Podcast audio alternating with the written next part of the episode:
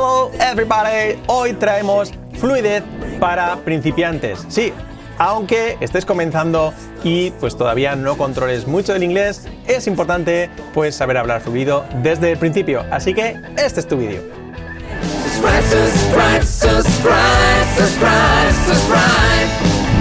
So, welcome here and as I told you, lo que decía, fluidez para principiantes, que estás comenzando, que tus conocimientos son básicos, que tienes todavía pocos conceptos. Bueno, vale, pero es importante que desde el principio a esos conceptos les demos la fluidez necesaria, es decir, que los sepas usar, que los sepas combinar, transformar, pues para que una conversación, por muy básica que sea, pues que los domines con soltura. Y para ello tenemos este ejercicio que hemos hecho otras veces en nuestro canal, pero siempre orientado pues un poco más hacia niveles ya pues medios o avanzados y hoy lo vamos a centrar solo porque nos lo habéis pedido en pues en el nivel básico como si llevaras pues unas dos, tres semanas aprendiendo inglés o no supieras prácticamente nada o sea lo que has aprendido anteriormente, conceptos que tengas pues del instituto, del colegio o de, la vida que tenemos hoy que nos rodea el inglés por todos lados prácticamente, ¿no? Así que el ejercicio consiste en lo siguiente, es muy sencillo. Es simplemente trabajar una frase y luego pasarla por sus ámbitos, tanto negativo como afirmativo y interrogativo e interrogativo y también por los tiempos verbales que ya conozcas. Como estamos, hemos dicho, en modo principiante, vamos a trabajar solo pues estos tres tiempos verbales, que sería el presente continuo, el presente simple y con el verbo modal can. Sencillo. Por lo tanto, vamos a ir viéndolo y quiero que lo trabajéis conmigo para que veáis cómo mejora esa, pues esa fluidez y consigamos esa soltura. Al final se trata de modificar y variar frases para que de esta forma, pues eh, poco a poco nuestro cerebro se vea acostumbrado a esos giros que obviamente no estamos acostumbrados porque es otro idioma, y de esta forma pues se vayan automatizando y salgan de forma natural, sin ser forzados, sin tener que pensar, sin tener que pues que analizar, ni traducir mentalmente, ni quedarnos en blanco, ni nada por estilo. Si empezamos a trabajarlos desde el principio, pues luego nos va a ser mucho, mucho más fácil. Y este ejercicio se puede aplicar a todos los niveles conforme vayáis avanzando pues en vuestro aprendizaje del inglés. Y es vital para pues para poner en práctica todo lo que se ha aprendido. ¿Ok? Así que vamos a comenzar. Fijaos, la primera frase que sería tú estás comiendo. ¿Cómo sería en inglés? Sería así. You are eating. Contraído, you're eating. Bueno, hasta allí todo bien. Tú estás comiendo. You are eating. Y ahora digo, vamos a pasar esta frase a negativa. ¿Cómo sería negativa? Pensadlo. Sería así, you're not eating. Tú no estás comiendo. You're not eating. Si metemos puesto el not, you're not eating. Repetidlo. You're not eating. Vamos ahora con el modo interrogativo. ¿Cómo sería en pregunta? ¿Estás comiendo? ¿Cómo sería? Pensad. Are you eating? Hacemos la inversión entre el sujeto y el verbo. Are you eating? Así sería. ¿Estás comiendo? ¿Vale? Afirmativo, negativo, interrogativo. Vamos a pasar ahora al verbo, pues eh, con el verbo can, con el verbo modal. ¿Cómo sería? Tú puedes comer. ¿Cómo sería? You can eat. You can eat. Sería así. ¿Cómo sería? Tú no puedes comer. ¿Cómo le diríais? Negativo. You can't eat. Trabajadlo. You can't eat. Así. You can't eat. No puedes comer. ¿Cómo sería ahora en pregunta? ¿Puedes comer? ¿Estad? Ahí está, con la inversión. En vez de you can, pregunta, can you eat? ¿Puedes comer? Can you eat? Ese verbo modal hace ya de auxiliar. Por tanto, la inversión. Can you eat? El verbo can nunca va con to delante. Nunca sería can to eat. No. Can you eat? Sería pregunta. ¿Puedes comer? Can you eat? Bueno, vamos a pasar ahora cómo sería en presente simple. Tú comes todos los días. ¿Cómo sería eso? Tú comes todos los días. You eat every day. You eat every day. Sin más, sin problema, sencillo, ¿verdad? ¿Cómo sería en negativo? No comes todos los días. ¿Cómo sería? You don't eat every day. Simplemente ponemos el don't, que es do not, contraído done. You don't eat every day. Ese don't, ese do, es el verbo auxiliar que aparece en las negativas e interrogativas. Por lo tanto, ¿cómo sería en pregunta? ¿Comes todos los días? ¿Cómo sería?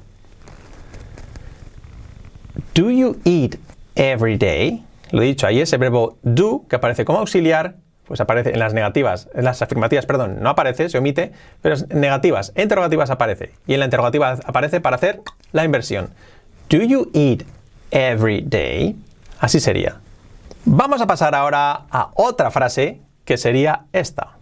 Bueno, hemos visto, ya veis, esa primera frase que era eh, que sería tú estás comiendo, era you're eating. Hemos pasado, pues, afirmativa, negativa, interrogativa, de tanto con el verbo can, con el verbo, con el presente simple y presente continuo.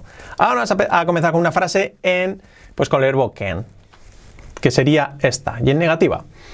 No puedo trabajar. ¿Cómo sería eso? No puedo trabajar.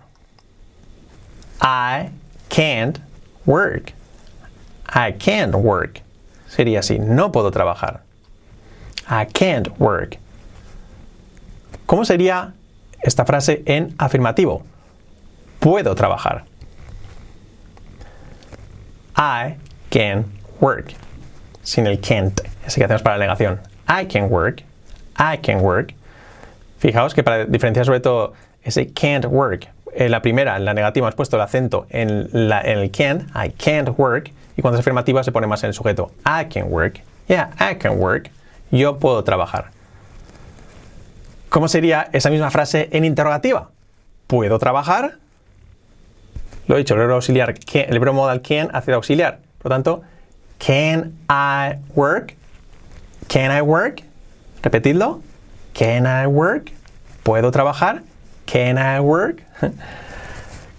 ¿Cómo sería esta frase ahora en presente continuo? No estoy trabajando. I'm not working. I'm not working. I'm not working. Repetidlo. I'm not working. ¿Cómo sería en afirmativo? Sencillo. Quitamos el not. Sería, por lo tanto, ¿cómo sería? I'm working. I'm working. Yo estoy trabajando. I'm working. Y ahora, en pregunta. ¿Cómo sería en pregunta? Esta es un poco rara, porque no estamos acostumbrados a preguntarnos sobre nosotros mismos. ¿Estoy trabajando? ¿Cómo sería? El auxiliar to be en su forma am de primera persona lo pues lo intercambiamos con el sujeto. Am I working? Am I working? ¿Estoy yo trabajando? Am I working? Así sería. Am I working? ¿Cómo sería esta misma frase que hemos visto al principio? En, pues, en presente, en presente simple, que sería, no trabajo todos los días. ¿Cómo sería eso? No trabajo todos los días. Pongo siempre el todos los días aquí en el presente simple porque el todos los días implica una regularidad, una frecuencia. Por lo tanto, y para eso se usa presente simple. No trabajo todos los días. I don't work every day. I don't work every day. Repetidlo. I don't work every day. Está más complicada. I don't work every day. Con el do, not, don't, pues como auxiliar y con negación. Más fácil, ¿cómo sería? Trabajo todos los días. Aquí quitamos el do y el not y sería I work every day. I work every day. Así, I work every day. I work every day. ¿Ok? ¿Y cómo sería en pregunta? ¿Trabajo todos los días? Ya, sería absurdo preguntarse a sí mismo, pero bueno, nos viene bien para la gramática. ¿Trabajo todos los días? El auxiliar do aparece y sería con la inversión Do I work every day? Do I work every day? Repetidlo, si es necesario, pausáis el vídeo, que eso es la magia de YouTube, podéis pausarlo y pues eh, lo podéis repetir y analizar. Do I work every day? Así sería. Vamos a continuar con esta tercera frase para hacer también variaciones.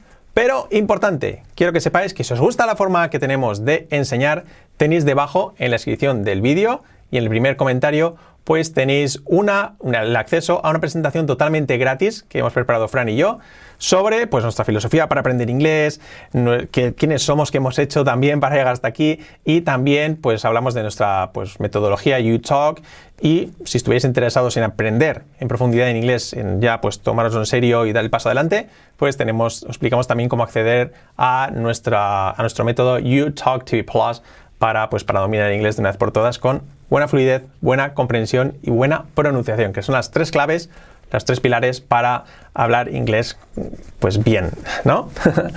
Así que bueno, continuamos ahora con esta tercera frase, eso lo podéis hacer al final, ¿eh? Ahora quiero que acabéis de ver este vídeo y esta tercera frase es la siguiente.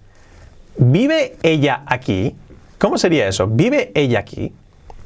Cuidado, que esta es un poquito más complicada porque es presente simple, vive ella aquí en general, ese presente simple, pero tercera persona. Cuidado que el auxiliar ya no es do, a ser pregunta no es do, de igual que fuera pregunta, o sea, el auxiliar es do, sea pregunta o no, pero al ser tercera persona, pues es das. En el presente simple, al verbo auxiliar y el verbo también principal, eh, pues se le añade una S a uno de los dos. Si es el auxiliar, ya no se añade al principal, pero si está sobre el principal, se añade una S principal. Bueno, eso es otra historia. Quedas con la frase, vive ella aquí, auxiliar, das. Does, que es para tercera persona. Das, que no es regular, no sería dus, daño de tercera persona, de una S es das. Does she live here? Esto si lo habéis visto, puede ser un poquito más complicado. Pero bueno, does she live here? ¿Vive ella aquí? Así sería. Does she live here? Pero auxiliar do, pero en forma de tercera persona, does. Does she live here? El verbo live esa palabra le tenemos que añadir una S, pero como está ya el das que tiene la forma de tercera persona, ya no hace falta. ¿Cómo sería ahora en afirmativo? Ella vive aquí. ¿Cómo sería? Cuidado que tiene truco. Ella, she lives here. Lo dicho, ya no está el das, sea afirmativo, solo está el verbo, le ponemos la S de tercera persona. She lives here. She lives here. Solo tercera persona del singular. She lives here. Ella vive aquí. Repetidlo analizadlo si queréis. La S se pone en el verbo, pero está el verbo auxiliar das delante para interrogativas o negativas, pues ya no se pone en el verbo principal. Pero aquí, como no llevamos el auxiliar, ella vive aquí, she lives here. Eso es un error típico, ¿ok? Y que nos cuesta quitárnoslo. Pero bueno, poco a poco. ¿Cómo sería? Ella no vive aquí. Ella no vive aquí. ¿Cómo sería? Esta es más liosa. She doesn't live here. She doesn't live here. She doesn't, lo mismo. El verbo auxiliar do, pero en tercera persona, does. Y al verbo live, pues ya no podemos la S porque tenemos el does delante, marcando la tercera persona. She doesn't live here. Ella no vive aquí. ¿Cómo sería ahora presente continuo? En presente continuo, ¿cómo sería? ¿Está viviendo ella aquí? ¿Cómo sería? Is she living here? El verbo vivir es de los pocos que también ocurre en español que se usa tanto en presente simple, ella vive aquí o ella está viviendo aquí. Estoy viviendo aquí o vivo aquí. Es casi lo mismo. Uno implica más permanencia que otro, pero es parecido. Pero bueno, ¿está ella viviendo aquí? Is she living here? El verbo auxiliar to be, en forma de tercera persona, es, hace de para la, el intercambio, para inversión. Is she living here? ¿Está viviendo ella aquí? Is she living here? Más fácil. Ella, ella está viviendo aquí. Afirmativo. Ella está viviendo aquí. She is living here. Contraído. She's living here. She's living here. She's living here. Así sería. ¿Cómo sería en negativa? Ella no está viviendo aquí. A ver. She's not living here. Repetid. Lo podéis leer. She's not living here. She's not living here. Así sería, she's not living here. ¿Cómo sería ahora con el verbo modal can? Poder. En pregunta, ¿puede ella vivir aquí? ¿Cómo sería eso? Can she live here? Sin to ni nada. Y aquí el verbo, pues ya he visto antes, pero el verbo ni lleva S ni nada por el estilo. Can she live here? Can she live here? Aquí no se pone el do ni nada porque el verbo can, que es el verbo modal, pues hace ya de auxiliar para la inversión. Can she live here? ¿Puede ella vivir aquí? Afirmativo. Ella puede vivir aquí. Ella puede vivir aquí. ¿Cómo sería? She can live here. She can live here. She can live here. Ella puede vivir aquí. Sencillo, el can lo ponemos antes del verbo y ya ella puede. Ya tiene, ya está permitido que viva ella aquí. She can live here. She can live here. ¿Cómo sería en negativo, por lo tanto? Ella no puede vivir aquí. Simplemente, pues ponemos en negativo el verbo modal. She can't live here. She can't live here. She can't live here. Ella no puede, can't live here. She can't live here. Wow, fijaos, de tres frases, que era you're eating, I can't work, I can't work, quiero decir, does she live here? Hemos hecho todas estas variaciones. 9 por 3, 27 variaciones al final en total. Y eso nos da, lo, si lo habéis seguido, os he obligado a forzar vuestro cerebro a pensar distintas estructuras, a formar distintas combinaciones a las que no estamos acostumbrados. Y eso poco a poco, pues si cogemos agilidad, yeah, I can work, I can't work, can you work? Yeah, she can live here. Can she live here? Does she live here? She, she doesn't live here. eso, al final, te da esa soltura y esa agilidad que necesitas a la hora de hablar. Que ahora a lo mejor, si eres un nivel principiante no lo usas, pero te van a ir muy muy bien para poco a poco pues tener esa fluidez cuando vayamos avanzando y además este ejercicio lo puedes aplicar a todos los niveles, porque estas mismas frases, si lo sabes, si ya controlas los pasados, pues puedes usarla en pasado. I ate, bueno, sea así otra cosa, lo usé en pasado, en presente perfecto, en futuro, ah, condicional, modales, etcétera, etcétera, etcétera. Para eso tenéis más vídeos por el canal, por cierto. Así que bueno, simplemente eso, si os ha gustado, pues os recomiendo que veáis la, pues la presentación que tenemos abajo, lo dicho, sobre nuestra metodología, sobre nuestro método YouTube TV Plus, sobre cómo aprendimos nuestra filosofía para aprender inglés, totalmente gratis, está en la descripción del vídeo, solo a cambio de vuestro email. También tenéis una guía de cómo entender el inglés hablado, que os puede ir muy muy bien y totalmente gratis, de 43 páginas, así que le podéis echar un ojo también, con, que viene con unos emails de seguimiento, también con podcast, con ejercicios y mucho más.